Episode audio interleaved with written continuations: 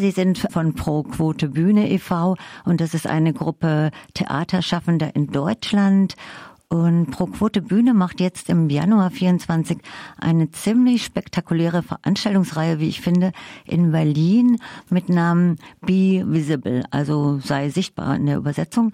Und da gibt es vier Veranstaltungen in vier verschiedenen Theatern. Und bei denen geht es zum Beispiel um Klassismus bei einer, um Care-Arbeit bei einer anderen, die beiden waren schon. Es geht auch um Sexismus, beziehungsweise um cis-männliche Perspektive und zu Ableismus im Kulturbetrieb. Ich finde auch alle Veranstaltungen haben wunderschöne Titel, zum Beispiel welche Geschichten fehlen uns oder ähm, wessen Geschichte werden erzählt oder wer darf Geschichten erzählen. Also sehr neugierig machende Titel. Und alle Veranstaltungen sind auch in Gebärdensprache und online um die Barrieren runter zu leveln. Aber jetzt der Reihe nach, jetzt würde ich Sie am Anfang gerne mal nach Ihrem Team fragen. Wer gehört denn alles zu Pro Quote Bühne? Wir sind fünf Regisseurinnen, die ähm, gemeinsam den, den, Vorstand bilden und arbeiten auch auf die miteinander. Ähm, Genau, und wir, wir kämpfen eben dafür, dass ähm, die, die Stadttheater ähm, marginalisierte Gruppen und Frauen ähm, in allen Ebenen ähm, zu gleichen Teilen zulassen. Ähm, also wir alle haben in unserer Arbeit am Stadttheater erlebt, dass ähm, ja wir ähm, weniger vorkommen, dass wir anders behandelt werden als Männer und dass von uns ein bestimmtes Verhalten erwartet wird, was nicht unseres ist. Und es geht äh, ja auch um Queerpersonen, also Flinterpersonen, Frauen, Lesben, Intertrans, Nonbinär und Agender. Genau. Ja, genau. Ja.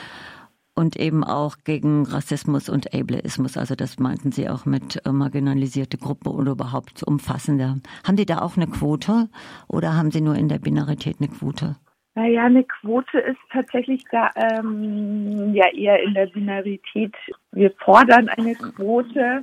Das ist natürlich die Maximalforderung und es geht darum, dass wir einfach bewusster werden dafür, dass alle vorkommen. Und natürlich ist es bei manchen Gruppen auch etwas schwierig mit der Quote, weil man ja teilweise gar nicht weiß, äh, die Identität von jemandem. Die Menschen müssen ja auch noch die Wahlfreiheit haben, sich zu outen. Auf jeden Fall. Ähm, dabei käme ich dann auch gleich zu der Frage, was ist denn jetzt die Motivation genau und die Zielsetzung von dieser Veranstaltungsreihe? Na, wir wollen das Thema ähm, in die Öffentlichkeit tragen, dafür mehr Bewusstsein schaffen und gleichzeitig ist es auch eine gute Gelegenheit, um Verantwortliche ins Gespräch zu bringen. Also wir haben ja immer ein sehr gemischtes Panel.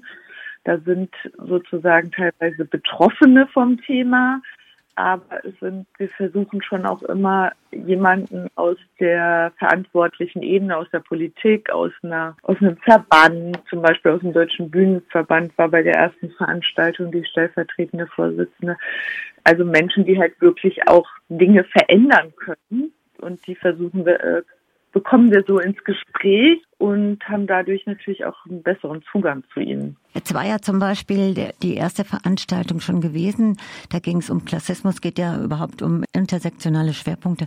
Also bei der ersten Veranstaltung am 15.01. ging es um Klassismus. Was ist denn dabei rausgekommen, wenn ich mal so platt frage? Was hat, haben Sie da mitgenommen? Sie zum Beispiel. oder die also, Zuhörenden oder. Die ja. Zuhörenden, also ja, letztlich bei Klassismus, es gab tatsächlich ein ordentliches Streitgespräch, weil der Volkan Tyreli, der den Hausclub im äh, Hau Berlin leitet, hat es sehr auf den Punkt gebracht, dass seine Jugendlichen zwar Lust haben, dabei äh, ihnen Projekte zu machen, aber eigentlich niemals auf die Idee kämen, sonst ins Theater zu gehen, weil einfach ihre Geschichten, ihre Hautfarbe, das, was in ihren Familien Thema ist, dort nicht vorkommt. Also so postmigrantische Jugendliche aus Kreuzberg sehen sich einfach auf den Bühnen fast nicht gespiegelt. Die Musik, die zu Hause läuft, die Art miteinander zu sprechen. Also das ähm, ist in Berlin natürlich ein bisschen jetzt im Gorki zu sehen, aber es kann ja nicht sein, dass ein Drittel oder ein Viertel der äh, oder oder die Hälfte der Bevölkerung sich nur in einem Haus gespiegelt fühlt. Ich glaube, es sind noch weniger, ehrlich gesagt, wäre meine These. Also, äh, dass Klassismus wirklich sehr stark vertreten ist in all dem, was aufgeführt wird und wer das gestaltet. Aber es ist ein sehr wichtiges Thema, weil die äh, Theater natürlich eine unheimlich, äh, die, die bemühen sich ja sehr stark, auch andere Gruppen anzusprechen. Aber ähm, solange sie die anderen Gruppen nicht auch mehr in Leitungsebenen lassen, kriegen sie das, glaube ich, einfach auch ja. nicht hin. Ja. Die Herkunft der Macher da auch entscheidend. Genau, wer schreibt die, wer schreibt die Stücke oder wer hat sie geschrieben, wer setzt sie um. Ja. Ich glaube, da kriegt man schon mal so einen kleinen Einblick. Die kommende Veranstaltung am 29.01., da geht's um Stückekanon. Wessen Geschichten werden erzählt? Die Geschichten aus cis-männlicher Perspektive, das haben Sie auch geschrieben in der Ankündigung.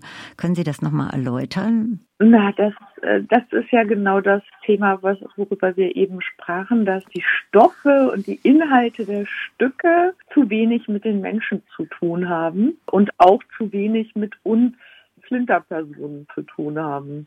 Also auch Schauspielerinnen und Regisseurinnen dürfen uns äh, halt großteils mit männlichen Stoffen rumschlagen, obwohl es einfach nicht unsere Perspektive ist. Und zusätzlich ist natürlich die Frage, wie, wie sinnvoll es ist, diese großen Klassiker, die wir jetzt wirklich schon tausendfach, millionenfach ähm, auf die Bühne gebracht haben, die immer weiter zu tragen, ähm, die so ein, die einfach auch mit unserer aktuellen äh, Lebenssituation so wenig zu tun haben. Da käme ich an dem Punkt zu der letzten Veranstaltung zur Inklusion. Wer darf Geschichten erzählen und für wen? Da geht es um Ableismus. Und da ist es ja auch verschärft die Frage, wer schreibt denn die Stücke für wen oder inwieweit äh, sind Menschen mit Behinderung überhaupt schon in die Ausbildung mit allen geschlossen oder was haben sie für Bedingungen oder gibt es Stücke, die von Menschen mit Behinderungen geschrieben sind? Wie ist es die Zugänglichkeit? Aber eigentlich ist die, die Frage an Sie. Äh, worum genau geht es bei dieser vierten Veranstaltung? es äh, geht einerseits um Zugänglichkeit von äh, Menschen mit Behinderung ins Theater, aber eben auch in die hinter die Bühne, auf die Bühne, in die Position der Machenden. Also im Theater ist es ja, weil Sie eben von der Ausbildung sprachen, ähm, schon bei den Schauspielschulen war es ja bis vor ein paar Jahren noch so, dass wirklich die Norm des Körpers extrem eng war, die zugelassen war. Äh, also da war ja schon fast jemand mit Übergewicht oder der zu groß, zu klein war, galt da auch schon als nicht erwünscht. Insofern das Theater hinkt der gesellschaftlichen Entwicklung an der Stelle wirklich extrem hinterher. Und äh, es wird einfach Zeit, dass Menschen mit Behinderung auch Zugang zu, dazu haben, Theater zu schaffen.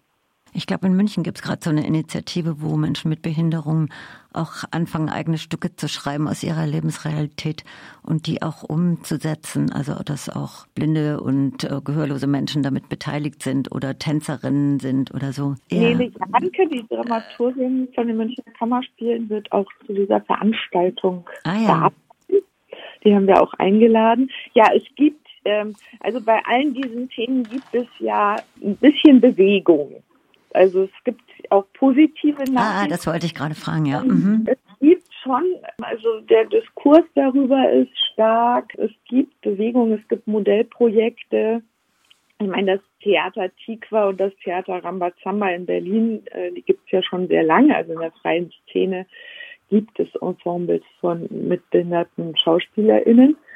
Ähm, und auch an den Stadttheatern, ähm, genau, werden da immer mehr. In einigen Häusern werden da Versuche gestartet. Das ist aber für die äh, Häuser, die natürlich ähm, sehr hohen Produktionsdruck haben. Das Theater kämpft ja immer wieder so um sein Überleben und seine Legitimation. Und ähm, da, da sind immer diese Räume, wo man sich Zeit für Veränderungen nimmt und vielleicht auf besondere Bedürfnisse von Menschen eingeht, sehr schwer zu organisieren. Vielleicht zum Abschluss die Frage, Frau Schaap, was wären denn oder was sind denn Ihre Forderungen oder was ist so das Prägnanteste, was Sie finden, was sich ändern muss? Na, ähm, eine 50-Prozent-Quote für Flinterpersonen in Leitungsfunktionen im Theater. okay. Gut, dann äh, beenden wir an dem Punkt das Interview und ich bedanke mich ganz herzlich, dass Sie das äh, mit uns heute Morgen hier gemacht haben. Vielen herzlichen Dank.